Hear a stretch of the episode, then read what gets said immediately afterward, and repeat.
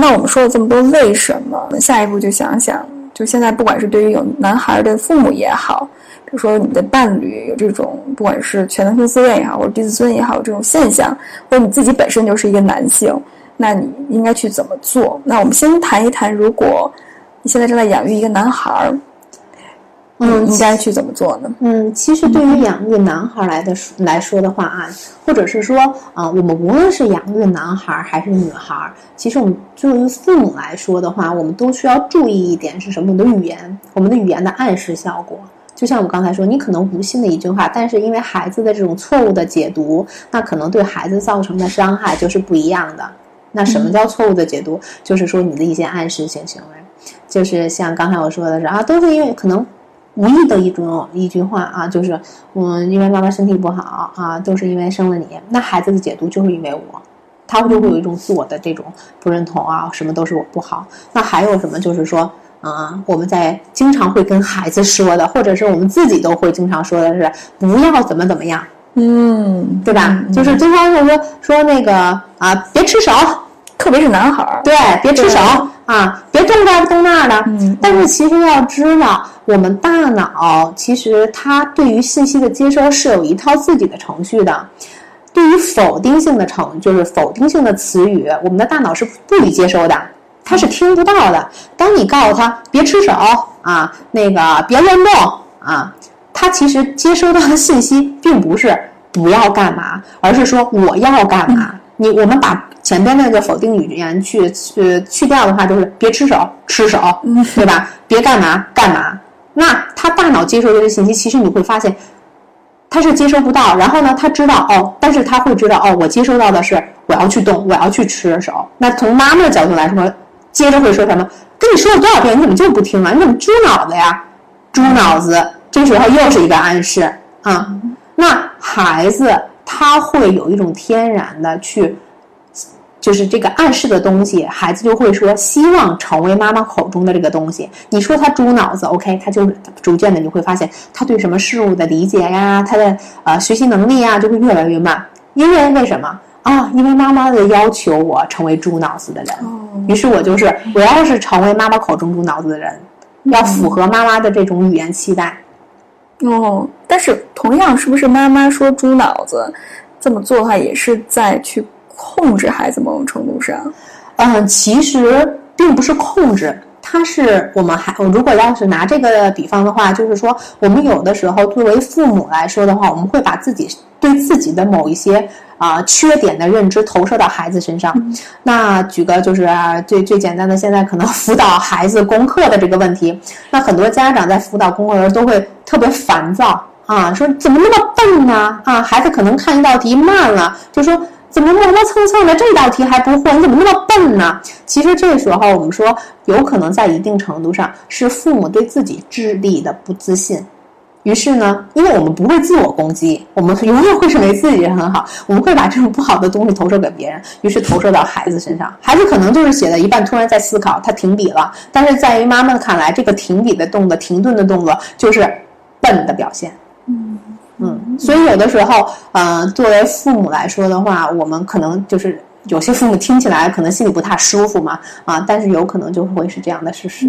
所以，比如说在教养，甚至特别是男孩的条件下，就是如果很多父母可能习惯都是用不要，对，不要，然后不可以，对，那我们应该多用一些鼓励性的词汇、引导性的词汇，是不是？对。对鼓励性的和引导性的，那这时候哈，我们需要再注意一个，就是说我们对这个词语的感受度，嗯，就是有一些看上去，嗯，很正能量的，但是有的时候其实它的效果其实是呃不太积极的。那举个例子，永不言败、不离不弃，全都是结果。你不能去关注结果，你要关注过程。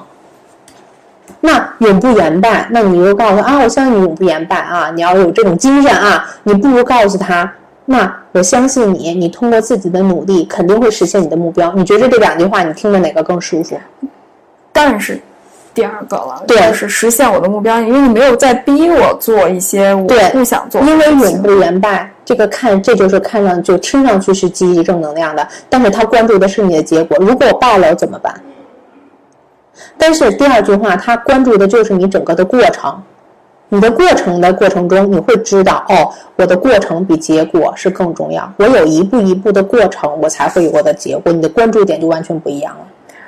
而而且，我觉得这一点，这是我这几年特别感受深的东西。因为我觉得中国人都很实用主义，就我们总是强调以结果为导向，以结果为导向。对，某种程度上，我们忘了过程当中，而且很多时候目标是需要不断的调整的。所谓那个结果是的，是需要你在过程当中调整的。大家都很将死，就是就是从从 A 到 B，就是这个直线距离。很多时候，你实现你最终的所谓的目标，可能你走着走着发现哦，我的目标变了。那那个时候你如何去调整？所以我觉得没有弹性的话，是不是对个体来讲也不会激发他自己的自主性？因为你告诉他你要到这儿，所以我如果不到这儿的话，我会感觉失控。对，这就是说，我们就是前呃，就是如果要是再回到回到孩子的教育问题上呢，那就是说，如何去培养一个拥有自己主动性的孩子，学习的积极性，对对，或者是这个问题，因为我们有的时候，其实，在教育上，我们要注意一个，就是我们不能把解决眼前的尴尬作为教育的目标，应该是把让孩子获得健康的人格和未来生存的技能作为我们的教育的目标。那这时候呢，其实我们就要看呢。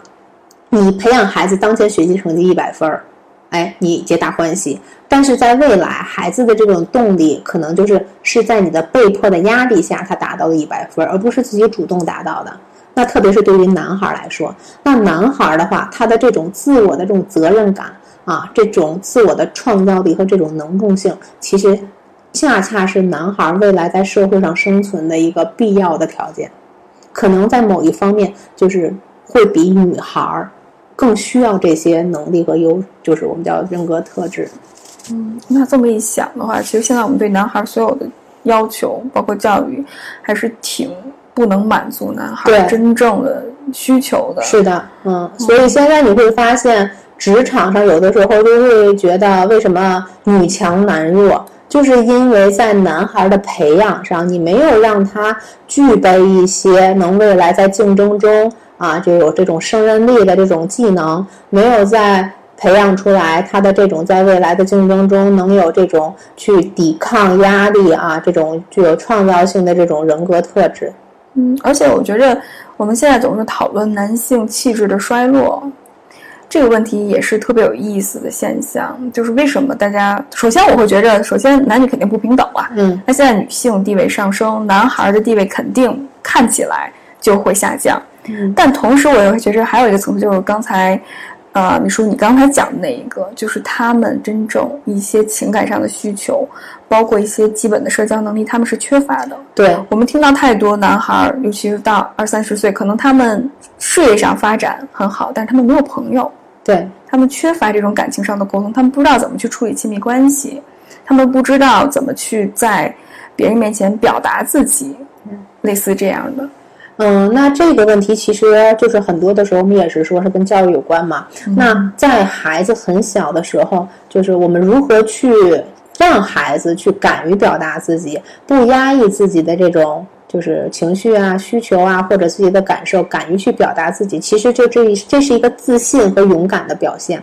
那像我们对于男孩来说，你要成为勇敢的男人啊，或者是现在是男孩，以后是男人啊。但是你怎么让他去成为这种勇敢？勇敢的前提是什么？是要直面自己，直面自己的脆弱，直面自己的弱点啊，直面自己的不足啊。那这种勇敢，在我们很小的时候，你有培养吗？我不表达，但是并不代表我不承认它的存在。我可以不是见人都说我害怕啊，我见人都说我那个就是怕这个怕那个啊。我现在是焦虑，我有压力啊。对于男性来说啊，可能觉着我有也什么都是自己扛，但是这种压力、这种焦虑是我自己身上真实存在的。我要承认他们的存在，但是呢，我承认他们的存在是我。因为它是我自己的一部分，我勇敢的去直视它，面对它，然后想办法解决。这个是我不会跟别人说，但是我是会内在的运作是这样去做的。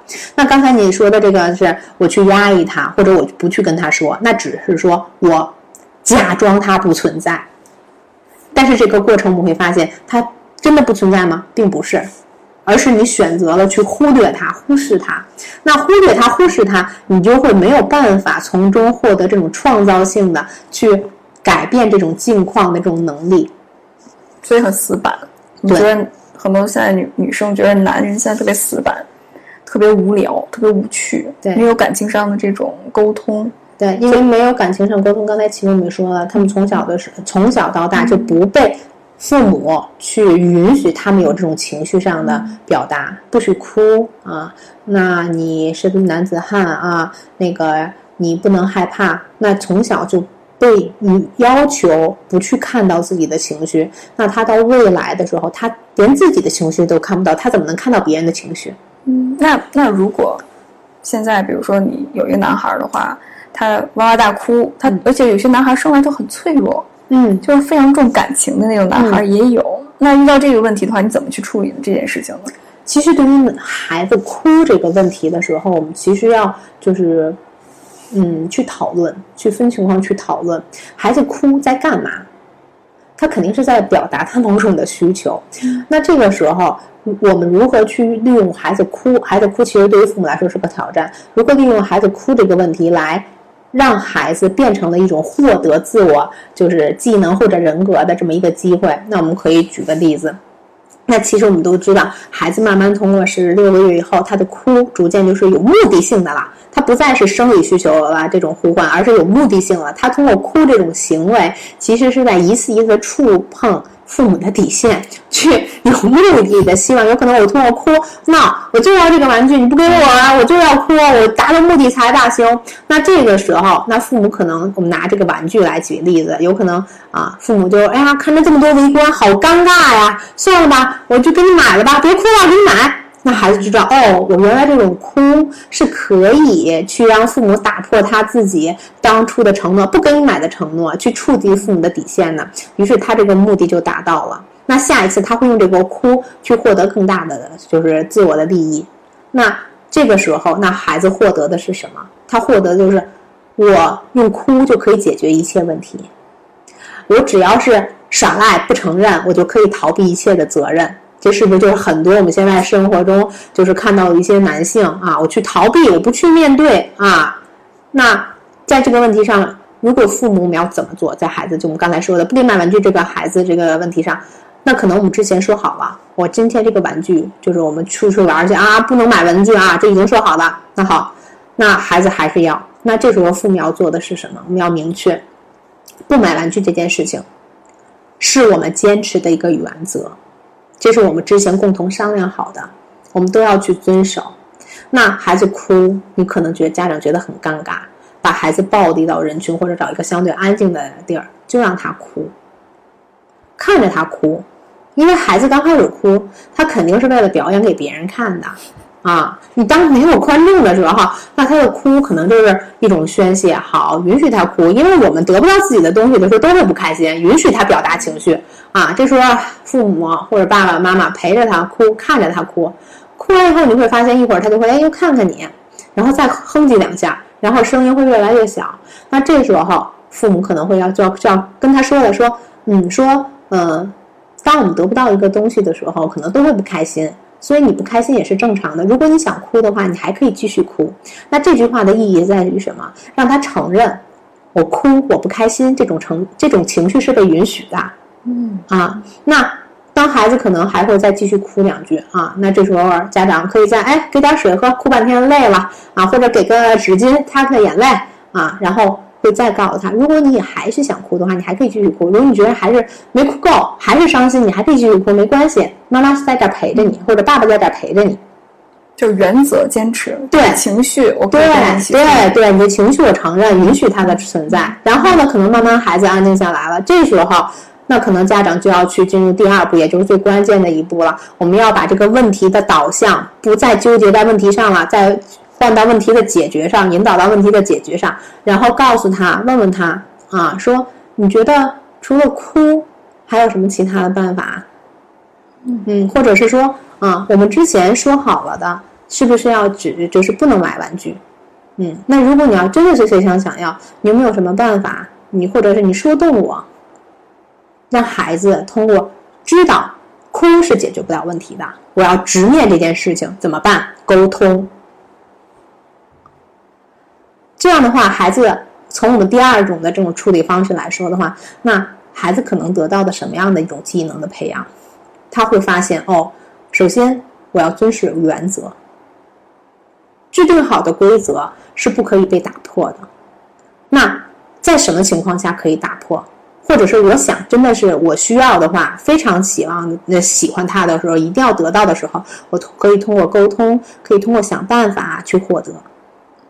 嗯，于是孩子这种创造力、这种问题的解决能力都会得到提升。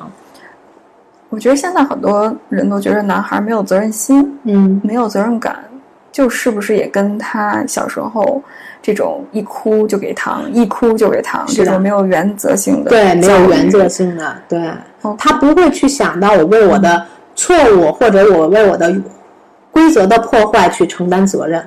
小是这样，小是这样，但是大了以后就是会遇到问题逃避，不敢直面问题，没有责任感。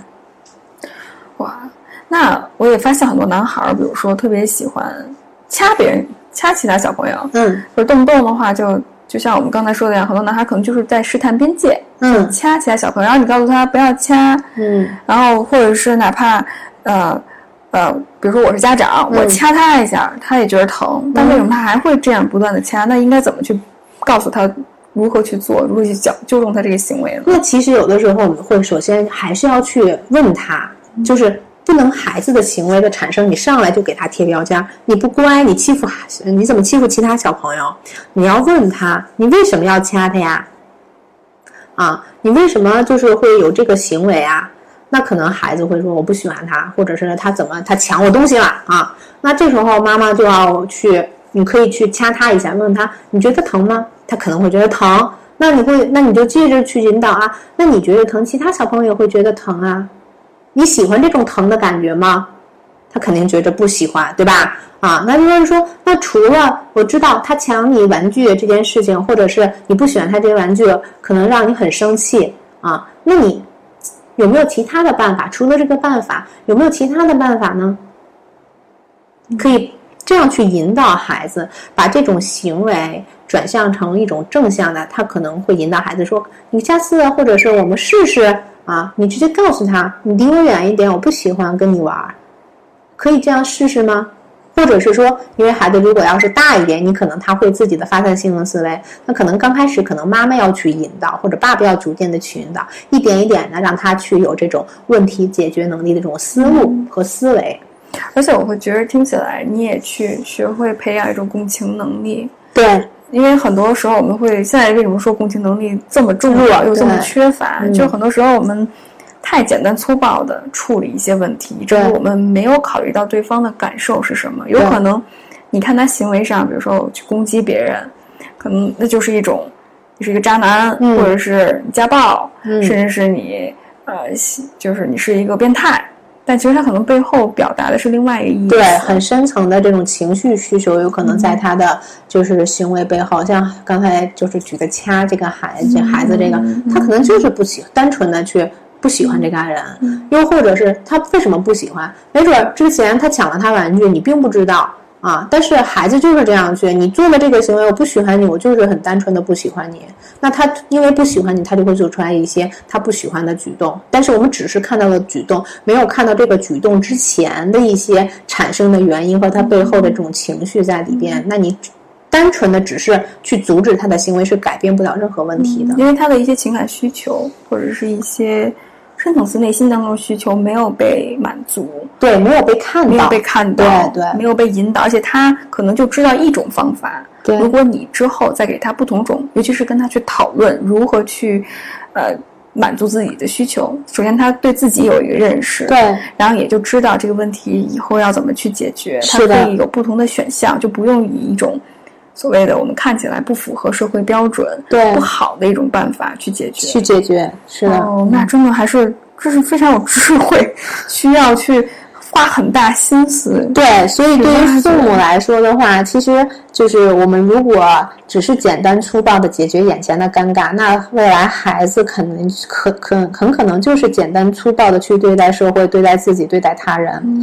那如果我们对于孩子的养育上，我们是以这个长期的这种啊获得优秀的人格特质啊，这样获得很好的这种社会竞争技能的时候，以这种长远的目标作为教育的时候，那可能我们费的心思多一点，但是未来孩子在这个社会中生存和这种幸福会走得越远越广。嗯，那如果现在你的伴侣，嗯，因为我们也有很多听众也一直在不断的去跟我去反映，就是觉着自己的另外一半，尤其是男性，那他情感上感觉麻木不仁，就是没有办法去体会到我的感受，然后他们表达情感的方式，要么就是愤怒，嗯，就很很生气，嗯，然后要么就是逃避，对你完全不理，要么就是通过买东西去讨好你。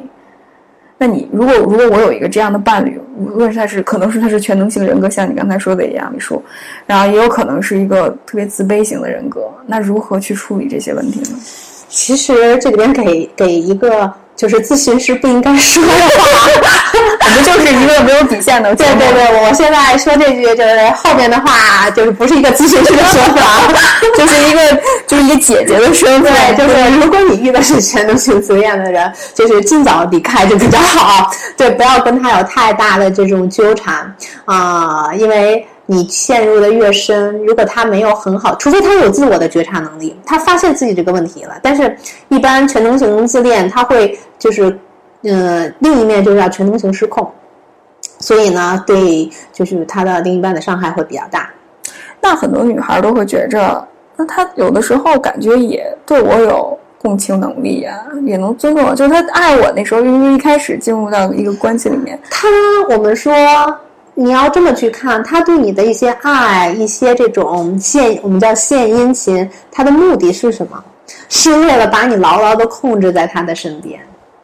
啊，当你去想摆脱这个控制的枷锁的时候，他就会失控。那他失控所出做出来这种行为，是你所能承受的吗？你要问自己这个问题。如果你觉着 OK 没问题，是我能承受的，那好，你可以继续。如果你觉着啊、好像我不太能接受啊，或者我不太能允许这样的事情去发生，因为女孩要有自己的底线，女孩可能在底线的这个问题上，可能要比男孩在这个我们成长过程中要更关注。如果他这个问题真的触及你的底线了，那好，你要及时的去喊停。如果真的是遇见一个全能性自恋人格的人，那能不能改变他呢？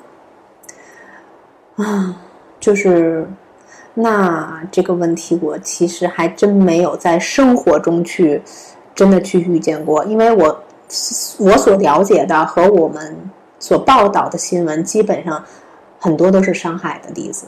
嗯，就是没有办法去作为，而且尤其是一个普通人来说，对对对，这对对对这句话是作为一个普通人来，说他因为没有很好的这种专业技能，他没有办法去，因为首先他自己可能都没有意识到自己的问题，嗯，就是全能性自恋，因为我们说不就是不求者不助嘛，啊，然后还有你永远叫不醒一个沉睡就是装睡的人，那这个时候他自己都没有意识到这种问题，而且他这这类人他承认自己的不足，就是对自己人格的毁灭性打击。嗯而且他们基本上是自尊心很低的那种，就像你刚才说的那样。就是他们就是就是我们会说他的这种人格面具是非常厚的，他在外人面前是有多么的这种强大啊，这种多么的就是啊这种高大上啊，或者是多么的就是感觉那种可控性，其实他内在就有多么的脆弱，嗯嗯，或者是叫有多么的自卑。嗯，那说到自卑型人格呢？呃，对于自卑的呃伴侣的话，如果你意识到这个问题的话，嗯、还是比较好去调整他的。你就是多给他鼓励，就是还是有药可救，就天天夸他是吗？对，天天夸他，天天鼓励他。哎呀，老公，你今天真棒！哎，你做这个饭真香。啊，我怎么发现你最近越来越就是帅气了啊，然后呢，你还可以说说呀，我觉着你今天做的就或者是说啊，你做的这行让我觉着啊，你我我我太太有爱的感觉了啊，多去鼓励他，多去夸奖他，因为这一类人呢，他们其实这个是通过外在的这种获取自我的认识和认可。那其实我们说的，无论是哪样的话，如果他有很强的自我觉察能力，或者是这种自我改变意愿的话，就是向专业人士去寻求这种帮助和自我成长，其实对于他们是最好和最便捷的一个路径。嗯嗯，所以如果有一些你没有办法解决的问题，那我觉着还是要请专业人士，是的，寻求一些专业帮助。没有，因为刚才呃，米叔也说了，说这个问题其实。普遍性很强的，所以也不要觉得这有什么可丢人的，或者说好像自己得病了一样。是的，就是我们其实大部分人多多少少都不会是完人的啊，就是都会，就是像我，我自己也有自己的问题啊，我也需要时不常的去找我的督导去解决我自己的问题啊，也会有在遇到的一些问题，就是这不自信啊、自卑啊，我也会有啊。但是呢，因为我意识到了，我希望就是我去看到它，去处理它。啊，所以就是大家在伴侣关系上也好，或者是在自我感觉上，我可能有一些不如人意的地方，或者是我自己纠结的地方，其实都是太正常不过的了。嗯，那你说到，既然说到自我认识、自我觉察的话，那如果我们的听众目前现在是一个男性。那我那自恋型人格就就咱们就别说了，因为他们确实是没办法撼动他们。我觉得这种人也不会去听我们的节目。然后，那如果比如说我现在作为一个男性，我很自卑，那我应该如何去改善自己？当然，一些寻求专业帮助很重要。那我在日常生活当中，不管是在工作上、在职场上，甚至是在亲密关系里面，我应该怎么去做，能够改善自己呢？多去肯定自己，多去看到自己所做的。你所能掌握的，而不去关注自己失去的和做不到的那部分。就是举个最简单的例子，就是我们可以每天早上起来啊，或者是在上就开始一天工作之前，给自己列一个清单。那清单上写什么？只写你做到的事情。举个例子啊，那我只写我今天中午吃完饭要下楼六五分钟。嗯嗯嗯。啊，很简单，很就是。不要多啊，不用超过三个啊，很简单的。然后只是去每天晚上再去看，我这三个都做到了，嗯，很棒。今天这一天就已经做的很完美了。不要去列太多的你的事项，然后不要去关注你没有做到那些，多去关注到你拥有的啊，你身边的美好和你当下所做到的东西。那这样逐渐的话，你就会建立起来一种良好的这种自我的感受，嗯，就会慢慢的去调整，增加自我的这种觉察。那你就会发现，哎，其实生活中有一些很多我是能够掌控的，因为我们可以通过掌控一件事情，逐渐的去建立起来自己的自信。嗯，那我也听过很多我的直男朋友说，就是比如说在尤其在亲密关系里面，当女孩一哭。哎，我就不知道该怎么办了。我也体会不到他为什么要哭。我觉得我自己在交往过程当中体会到，就是男生就生气，对，然后可能那个生气背后并不是生气，是可能是因为呃沮丧，嗯，可能是因为我不开心，嗯，甚至可能我伤心，嗯，然后可能是我难过，但是我这些所有的表达都是通过生气去表达。因为生气是被允许的，其他方面，比如说，尤其是我特别难过，然后尤其是我特别渴望对方能够给我爱，能够认可我的时候，他表达的更多的是愤怒。你为什么这样？你为什么不不不这么去做？其实他更多的是，我想希望我的伴侣能够看到我，然后能够多过来陪我说说话，而不是只是天天在那刷手机，或者是你刚才其实已经说到问题的解决了，嗯。其实，无论他的就是更深层次的情绪是什么，他其实要看到他的需求。他无论是表达出来指责呀，或者什么哈，他一定要去他自己能感受到的是什么。我可能希望我的伴侣来陪陪我。我现在可能不开心，我需要你一个拥抱，说出来就好啊。但很多时候，我觉得男生是自己都体会不到。我就看着他就烦，他就在天天刷手机。呃，从我们。我是下了班回来，我本来就累得要命了，然后我还得带孩子，然后你还在那儿天天刷淘宝，然后动不动的话就跟自己的小姐妹聊天儿。我特烦人，我见她就烦。这就是那这时候其实就是女孩的问题啦。这其实，在就是你刚才举这个例子的时候，就是女孩可能，嗯，在这个问题，如果男孩没有很好的觉察能力的话，其实我们说了，无论是在家庭关系中还是两性关系中，如果关系中的一方有很好的觉察能力的话，你们的该关系就会在就是在改善的路上，而不是说在这种恶性循环的这种就是轨道里边不断的前行去滚动。那所以说。嗯，你刚才说到的是男孩，他如果就是如果没有很强的自我觉察能力的话，我们可以去就是逐渐的去建立起来自我的认识。像什么？那当我愤怒的时候，我多问自己一句：我为什么会有这样的愤怒？我当前的这种愤怒到底是源于什么？可以多问自己的几个为什么。那对于女孩来说的话，那可能你回家。老公或者男朋友突然就突如其来的，就是一顿你莫名其妙的这种情绪，那这时候我们就说了，女孩的边界了，你要清楚的意识到这是谁的问题。我们叫客体关系中，这是谁的问题？这是他的课题还是你的课题？这个情绪是他的情绪还是你的情绪？当你逐渐能意识到，OK，他冲我好，我没有做什么问题，是那就是他的情绪了。那这时候你就会要去，不要被他的情绪给卷入了。他指责你，你反过来指责他；他攻击你，攻击他，你就等于卷入他的情绪了，你被他的情绪所感染了。对啊，那这时候就是说，他的情，他对他的愤怒，你要去体会到，可能这种愤怒并不是对你。那女孩可能会做：哎，亲爱的，我怎么觉着你今天好像回来这个情绪或者脾气有点大呀？是发生了什么事情？你愿意跟我说说吗？你觉得，如果你要是这样去跟你的男朋友或者老公说，你觉得他还会下一句再说滚一边去吗？对吧？啊，他有可能不会再理你了，他只是说啊，没关系，我可能有点累，然后我们再会比较温柔的去包容他呗。他想要的是什么呀？他可能就是你那儿陪他说的话啊。你说啊，我看你是有点疲惫啊，那好啊，等你想跟我说的时候，你睡睡觉，我现在我给你准备水去啊，或者什么，你先喝杯水啊。所以这个问题就是说，对于无论其实无论是男孩还是女孩，在伴侣的，就是我们的一方突如有一些情绪的袭来的时候，向我们袭来的时候，无论是悲伤是愤怒，可能更多的有的时候是愤怒和指责。那当这个呃情绪向我们就是冲过来的时候，我们要首先去明确这个愤怒的这种根源到底是我们自己的情绪还是。你伴侣的情绪，对。当我们明确的去有这种边界意识的时候，你就会分析我要不要为这个情绪负责。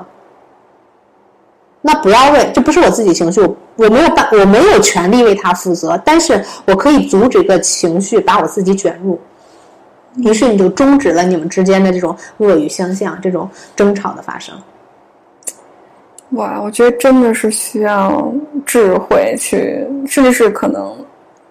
甚至需要去首先了解自己，对，然后才能更加的去了解对方。是的，而且这种觉察能力，我觉得特别的重要。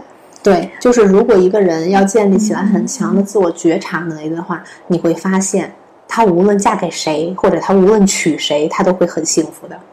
所以还是跟自己，跟自己有非常大的关系，非常大的关系。那我们今天的节目也快接近尾声了，秘书。那如果你给大家。一个建议的话，嗯，不管是我们刚才聊到的关于男孩的情感培养也好，嗯，包括在亲密关系里面两性沟通也好，嗯，甚至是在自己自我探索、自我觉察能力，就在很多方面来说，啊，给大家一个意见，或者是你会觉得这是你自己最近的这些感悟，给大家一个分享，你会觉得是什么？嗯，我觉得就是无论是我们的两性关系中，还是我们现在已经为人父母的父母朋友们啊，啊，其实做自己就第一步，就是要想做一个更好的自己，或者是说在各种关系中啊，能有一个很好的就是处理模式，那首先第一步就是爱自己。或者这句话很多人都说爱自己，但是我们说的这种爱自己是真正的爱自己。什么是真正的爱自己？就是无条件的去接受自己，接受自己最能接受自己的那部分。或者就是说，我要去接受，对于现在的社会认知来说是比较阴暗的啊，或者是被认为比较卑鄙、邪恶的那部分自己的小念头、小想法。连这部分都无条件的接受，那才是真正的爱自己，而不是口头的说我要爱自己。那接受起来，很多时候我会觉得我接受，但其实是不是没有接受呢？对，其实有的时候就是你的意识层面，就是说我觉着我是爱自己的，但其实你做出来的行为并不是爱自己，你是有条件选择性的只接受只爱自己好的一面，不好的那一面就被你抛弃和忽略掉了，就是丢到角落里阴暗里边，你自生自灭去吧。那其实，在那一部分来说，你的这个人自我内在的能量就会被这一。部分给压制，你就无法做到真正的去爱自己，并不能完全的去以一种就是全然的这种完全释放的态度去对待自己、对待生活。嗯，因为这部分啊，就是在你被你丢弃在阴暗角落的这部分，那他在遇到外部的一些环境刺激的时候，他总有展露出来的这一刻。那我们应该怎么去？嗯，觉察这出来的，就是说，我们当我们去有一些不好的想法的时候，或者不好的情绪的时候，告诉自己，它就是我自己的一部分。就像我刚才说的，先去看到它，看到自己的这个东西，然后允许它，允许它的存在，然后再去想办法去解决它。嗯，所以就是看到、承认，然后去想办法解决。无论是我们自己的。啊，情绪上的啊，还是我们的这个意识层面的啊，其实都是要这样去做的。其实我们经常说的“所见即所示”，当你看到了啊，那它这种解决也就自然的呈现了。嗯，好，那特别感谢今天李叔给我们带来这么精彩的分享，也希望大家持续关注着我们的节目。好的，谢谢大家，期待与大家后续的相见。好。啊，大家再见，再见。